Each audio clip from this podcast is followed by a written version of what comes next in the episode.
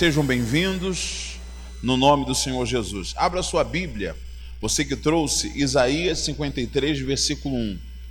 Isaías 53, versículo 1. Nós sabemos que o sacrifício do Senhor Jesus na cruz do Calvário, ele além de provocar a grande mudança que hoje nós alcançamos, trouxe vida para todos nós. Amém? Sem aquele sacrifício, não haveria chance alguma de nós estarmos aqui. E aí começa com uma pergunta: quem deu crédito à nossa pregação e a quem se manifestou o braço do Senhor? Olha aqui para mim, fazer um favor. O braço do Senhor está estendido ou encolhido? Estendido. Os ouvidos de Deus, tapado ou aberto? Aberto. E por que que aberto está? Por que as mãos dele estendidas está? E nós às vezes não vemos tanto resultado naquilo que, que falamos, que pregamos. Por que que nós não vemos? As pessoas sendo curadas, sendo libertas. Por que que nós não vemos o manifestar de Deus na vida de muitas pessoas? Por que será? Aí, lendo 1 Coríntios capítulo 1, versículo 20, 21, nós percebemos o porquê que Deus não tem se manifestado com tanto poder que ele tem na vida de quem diz crer nele. Vamos lá? 1 Coríntios, capítulo 1, versículo 20. 1 Coríntios, capítulo 1, versículo 20.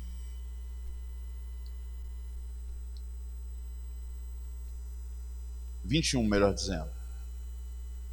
Olha o que diz. Visto como na sabedoria de Deus, diga comigo, o mundo não conheceu a Deus por sua sabedoria. Com a nossa sabedoria humana, com a inteligência, raciocínio lógico, excesso de conhecimentos, nosso nível pós-graduado, o nível é o nível de, de criticar ou a capacidade de, de colocar pontos de interrogação, de ser um questionador, não faz eu e você conhecermos a Deus. Só atrapalha. Só atrapalha a nossa comunhão com Deus, nosso crescimento diante dele. Estava até comentando que em 2011, 2010, até 2012, eu não entendia por que os jovens iam para a faculdade e desviavam. Eu não sabia por quê. Porque eles, eles eram tão fervorosos Bastava ficar seis meses, oito meses numa, numa faculdade, ou apenas um semestre na faculdade, já era o suficiente para eles voltarem da faculdade com a cabeça virada. Não querer a igreja, achar que tudo que é pregado, ensinado aqui é coisas atrasadas, e nós não entendíamos por quê. O que, que aconteceu? É que a sabedoria do homem, do mundo, ela passou a ser um empecilho para conhecer a Deus de fato. E hoje as pessoas estão tendo dificuldade de conhecer a Deus na simplicidade que Ele é por causa do excesso de conhecimentos humanos. As palavras dos homens, as opiniões intelectuais, a forma didática de, de, de comentar sobre determinados assuntos estão enrolando a gente, estão deturpando a gente. Olha o que, que diz em 1 Coríntios 15, 33. Diga comigo: as más conversações corrompem os bons costumes. É conversar com gente errada, conversar com gente com argumento errado, os nossos pensamentos começam a ficar todo bagunçado. A gente começa a desconfiar, a desconsiderar até Deus. Por isso que eu nunca me canso de usar esse argumento. João Batista viu Jesus disse: Eis é o Cordeiro, ele é o Cordeiro que tira o pecado do mundo. Passou alguns dias, alguns, algumas semanas, ele mesmo ficou com dúvida se aquele era o Cristo. E mandou os discípulos perguntar a ele: És tu mesmo Cristo ou devemos esperar outro? O que, que houve no espaço pequeno de semanas? O que, que houve com ele que ficou com tanta dúvida? No início, tanta certeza, no final, tanta dúvida. O que, que houve? Será que foi as conversações? Claro que foi, porque de repente chegou a notícia no ouvido dele na prisão, porque ele estava preso, de que Jesus batizava mais do que ele, que Jesus curava mais do que ele, que Jesus fazia algumas coisas, mas Jesus não foi visitá-lo. E de repente as conversações foi colocando o que no coração dele? Fala aí. Dúvida. Se você ficar cinco minutos assistindo a Globo, cuidado. Daqui a pouco você vai pensar até que Jesus não existe. E que está todo mundo lascado. Desculpe o termo, já usei. Está todo mundo perdido. Vai todo mundo morrer. Você fica ouvindo muitas vozes. Então tome muito cuidado com isso. Por isso que foi dito lá pelo profeta Isaías: quem creu em nossa pregação, a quem foi revelado o braço do Senhor? Presta atenção, na sabedoria humana não foi revelado. O conhecimento humano não dá para você aprender ou ser a você revelado. Olha o versículo 21 ainda, para terminar. Aprove Deus, ou seja, Deus teve que fazer isso. Salvar os crentes. De que maneira? Fala. Pela loucura da pregação. Então, Jesus, para poder nos salvar, o que, que ele teve que fazer? Teve que nos salvar com um meio duvidoso para quem se julga inteligente. Aí Paulo ele explica os dois tipos de pessoas no mundo: os, os judeus que pedem sinal, está aí no versículo 22, leia comigo no 22. Os judeus que pedem sinal, pode pôr 22 ali. Isso. Porque os judeus pedem o quê? Sinal. E os gregos buscam o quê? Você sabe que o berço da sabedoria foi a Grécia Antiga, onde surgiu vários filósofos. Então eles eram pessoas entendidas do assunto. Tanto que Paulo, quando foi pregar em Atenas, ele teve que usar termos filosóficos para que o, o, o, povo daquela cidade ouvisse Paulo. Tinha uma placa grande no, no, no meio de uma praça que estava escrito louvor ao Deus desconhecido. Juntava muita gente naquela praça, onde os filósofos iam, eles argumentavam, falavam das suas ideias. Paulo foi lá e ninguém ouvia Paulo. Paulo, para poder todo mundo ouvir, Paulo falou assim: atenção, atenienses, atenção, homens entendidos. Se fosse nos dias de hoje, Paulo diria assim: poligrotas, engenheiros. Ele falaria assim. Ele falou assim: olha, vocês vocês conhecem esse Deus desconhecido? Ao povo, não. Aí Paulo, para chamar atenção, eu conheço. E se quiserem saber a respeito dele, amanhã, tal hora, estarei aqui. Alguns filósofos falavam, você é um tagarela, chamando de paroleiro, chamando de tagarela. Você é um fanfarrão, você fala demais. Outros falaram assim, acerca disso te ouviremos mais uma vez. Aí Paulo foi ganhando as pessoas pregando para elas. Então, se referindo aos gregos, o que, que eles buscavam? Fala comigo. Sabedoria, queriam aprender Conhecimento não faz mal, gente, desde que esses não impeçam você de chegar a Cristo. Então, às vezes, o excesso de conhecimento está fazendo mal para quem? Para nós. Porque a gente lê muito, e não é pecado ler, é bom ler. Porque a gente ouve muito, não é pecado ouvir, mas cuidado com o que você ouve. E às vezes a gente assiste muito vídeo, e às vezes está fazendo mal para nós. Não é ruim, nem pecado assistir, mas determinadas opiniões e assuntos ou prejudica ou faz você crescer. Se está te prejudicando, deveria você começar a escolher, ser mais seletivo no que ouvir, no que você lê e no que você assiste. Só que eles tinham problemas. Por quê? Eles queriam sabedoria humana e os judeus queriam sinal. Lembra de Tomé? Só acredito vendo. Já viu esse jargão que virou né, mania? Até quem não é convertido sabe dizer ele. Tomé só acreditava se ele tocasse nas mãos de Cristo. Isso era um sinal. Tem gente que só acredita se tiver um sinal. Como uma pessoa disse para mim, eu só me converto se Jesus ele, ele tocar, ele me mostrar um sinal, ele aparecer na minha frente e falar comigo. Deus não vai fazer isso. Repete comigo essa frase: não espere um toque de um Deus que fala. Se Deus fala, ele não vai tocar, ele vai falar. E o que nós temos que fazer é ser humildes e poder ouvir. Diga amém? Então aqui fala do versículo 22 o problema que Paulo encontrava, por que a eles não foram revelado o braço do Senhor? Por que, que Deus não podia manifestar o poder dele na vida daquele povo? Porque uns buscavam sinais e outros buscavam o quê? Sabedoria. A morte de Jesus na cruz ela foi algo difícil de ser compreendido por quem era judeu, porque queriam sinais, e ficou difícil de ser compreendida pelos gregos que buscavam o quê? Sabedoria. Porque Jesus ele traiu, ou vamos dizer, ele contrariou todas to, toda, vamos dizer, assim, toda a matemática ou todo pro, prognóstico de tudo que estava acontecendo naquele momento. Então, eles ficaram pensando, poxa, se ele era rei dos judeus, por que, que ele morreu assim? Se ele era o Cristo, por que, que ele foi um homem tão sábio?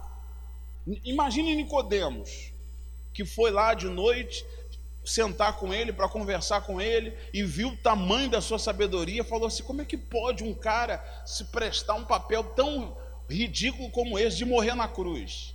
Imagine Lázaro, que morreu quatro dias, ressuscitou e falou assim: Poxa, como é que pode o Senhor deixar-se morrer dessa forma? O Senhor me ressuscitou no quarto dia, eu estava cheirando mal, o Senhor me trouxe a vida. Imagina as pessoas que viam Jesus operar grandes coisas, ver Jesus daquela maneira. Isso virou o quê?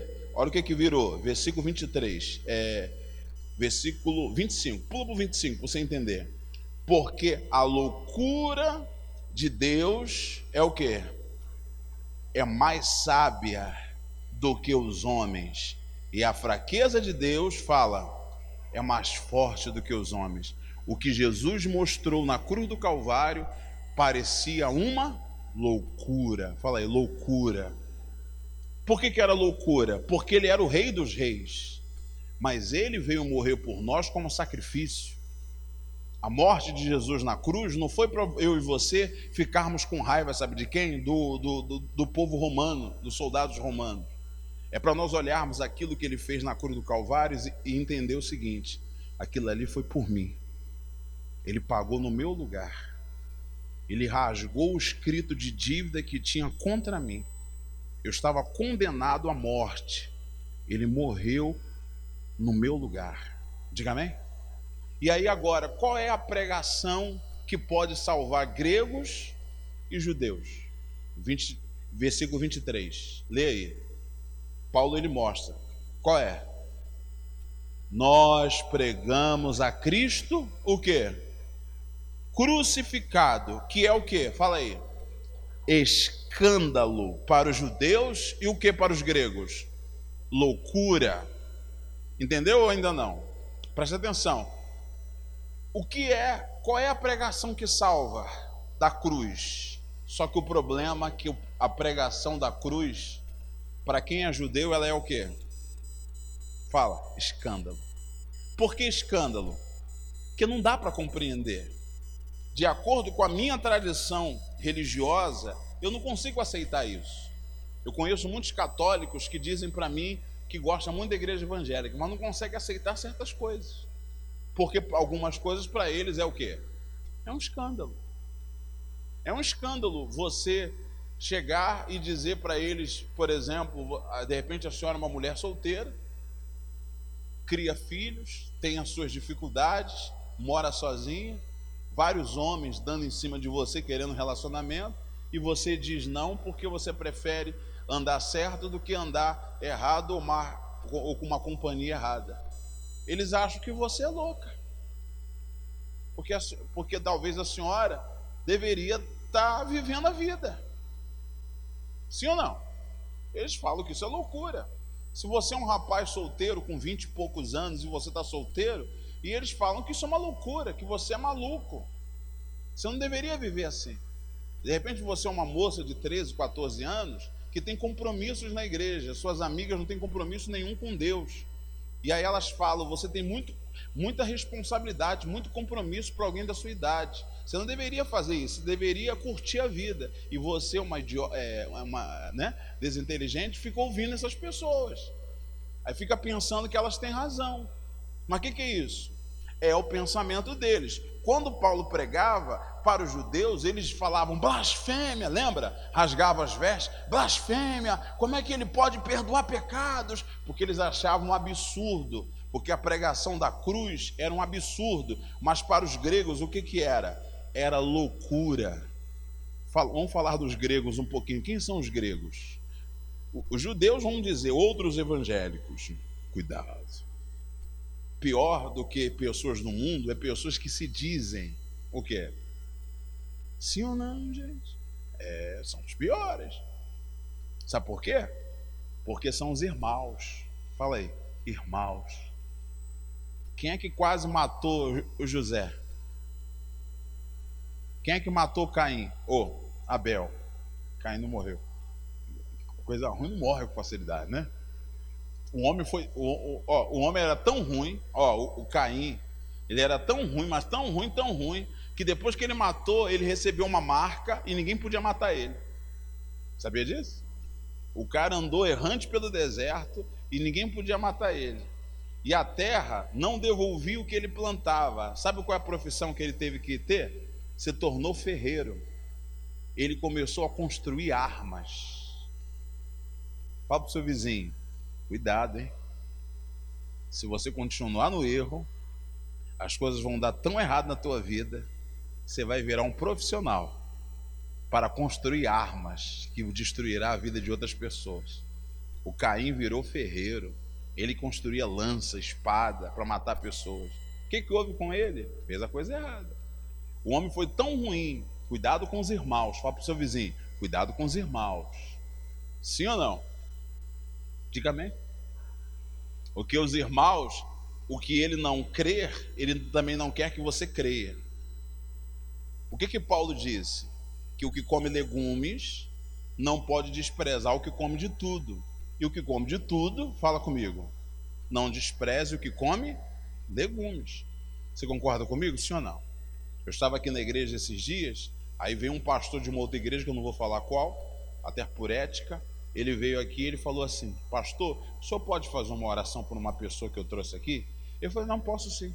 Aí ele me explicou. A pessoa sentou, aí ele foi me explicou. Sabe o que, que é? Nossa igreja, no meu ministério, eu não tenho um entendimento completo de libertação. O meu entendimento para outras coisas é, Deus nos deu no nosso ministério. Mas no nosso ministério, nós temos a palavra, temos isso, temos aquilo. Mas a libertação, nós somos muito fracos nisso. E nós reconhecemos que a sua igreja ela é, ela tem esse dom, ele tem essa autoridade. Eu trouxe essa pessoa para que o senhor pudesse orar por ela. O senhor ora por ela? Ora sim. Fiz uma oração, manifestou com capiroto, demônio, mandamos embora, a pessoa saiu daqui liberta em nome de Jesus. Diga amém?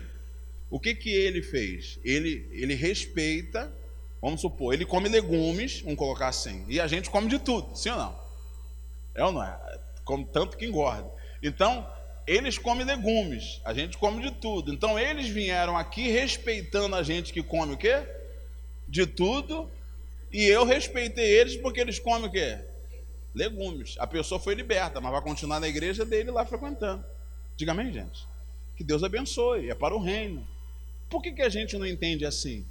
É porque tem gente, pessoal, que é assim.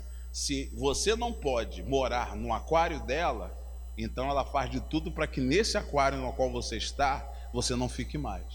Isso é certo? Isso é errado. Fala para o seu vizinho, faz isso não. Se você conhecer alguém de outra igreja, fala para a pessoa o quê? Voltar para lá. Mas se ela estiver desviada, pode mandar vir para cá. Vamos lá. Vamos continuar. Não, está desviado, pode vir. Não, né? Entre o mundo e vir para cá, você prefere aonde? Então vamos ficar aqui com a gente. Quem entendeu? Então, o que, que nós aprendemos com Paulo? Versículo 23. Nós pregamos a Cristo crucificado, que é o que? Escândalo para os judeus e loucura para quem? Para os gregos.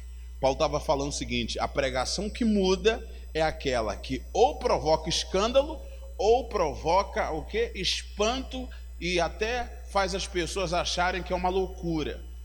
Se a sua vida, para alguns, é motivo de piléria, de, de, de zombaria, de escárnio, a pessoa começa a falar assim: você é louco, você é doido.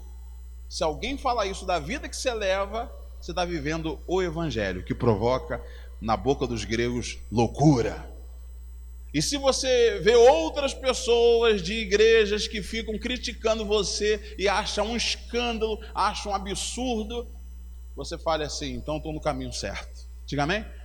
Porque esse tipo de pregação faz isso conosco. Leia o 24.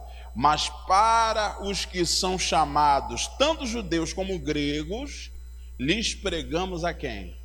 A Cristo, que faz o quê? Que é o poder de Deus e sabedoria de Deus.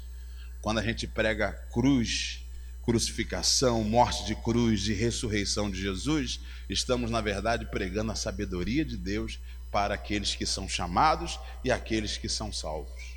Diga amém?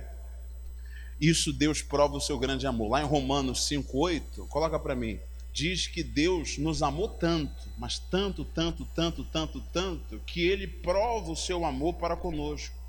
Por isso que a, a pregação do Evangelho da cruz, da cruz, ela não é tão atual no sentido de algumas pessoas receberem, mas ela é antiga e atual para quem aceita. Olha o que está escrito: Mas Deus prova o seu amor para conosco em que Cristo morreu por nós, sendo nós ainda o que? Fala, pecadores. Ele não se motivou a morrer na cruz por mim por, por, alguma, por alguma coisa boa que eu apresentei ou por alguma coisa boa que se apresentou. Pelo contrário, foi o amor dele que foi muito maior. João 3,16, porque Deus amou o mundo de tal maneira que deu o seu Filho unigênito para todo aquele que nele crê não pereça, mas tenha vida eterna. Nos amou tanto não parou aqui não. 1 Pedro 3,18 diz assim, ó, vai lá. 1 Pedro 3, versículo 18. 1 Pedro 3, verso 18. Porque também Cristo fez o quê? Padeceu uma vez pelos pecados, os justos pelos injustos, para levar-nos a Deus. De que maneira? Mortificando, mortificado, volta lá um pouquinho que eu me, que eu me perdi. É, a Deus, mortificado na verdade, na carne, mas vivificado pelo Espírito. Então ele morreu na cruz para nos dar o que? A vida. A morte dele na cruz foi para que nós pudéssemos morrer para este mundo e nascer para ele. Diga amém? Pastor, como que eu tenho acesso a essa salvação? Através dessa atitude. Efésios 2:8. Efésios 2 verso 8. 2,8.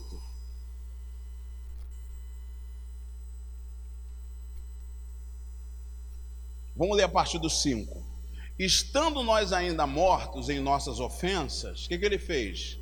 Nos vivificou juntamente com Cristo, pela graça sois salvos.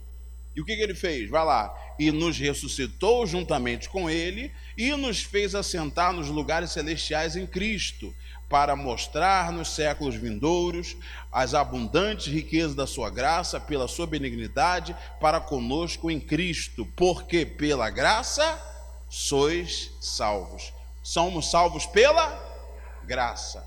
A Bíblia diz que não é dom nosso, não é capacidade nossa, é dom de Deus.